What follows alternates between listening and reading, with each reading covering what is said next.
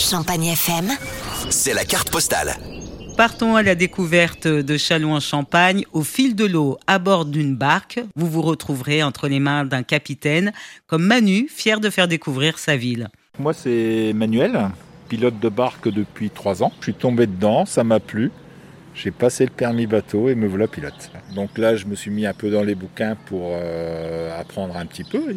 Est-ce que vous saviez qu'anciennement Chalon était appelé la Venise pétillante? Pendant cette balade en barque, vous apprendrez pas mal d'anecdotes décalées sur Chalon. Il y avait un pont. Le pont euh, le plus joli que j'aime bien, c'est l'Arche Mauvillain. C'était un pont défensif normalement. Il devait y avoir des passerelles pour se défendre et ça fait comme une forme de coquille de Saint-Jacques. Les balades en barque sont un carton. L'an passé, plus de 20 000 personnes ont embarqué. Laurence Padiou, la directrice de l'Office du tourisme, n'est pas surprise. C'est une balade sur l'eau où on découvre le patrimoine de la ville où on passe sous des ponts tous différents les uns des autres, parfois très anciens, où on fait quelques rencontres euh, de la faune comme des cygnes, etc., ce qui nous permet d'attirer un public euh, extrêmement large. Et en son et lumière, vous découvrirez le patrimoine de Chalon en Champagne. Les spectacles sont inspirés de l'histoire de Chalon, mais il ne s'agit en aucun cas de cours d'histoire en images. Ce n'est pas du tout ce que nous voulions. Nous voulions, une fois encore, absolument rester dans, la magie. Découvrez Chalon au fil de l'eau, de jour comme de nuit en barque.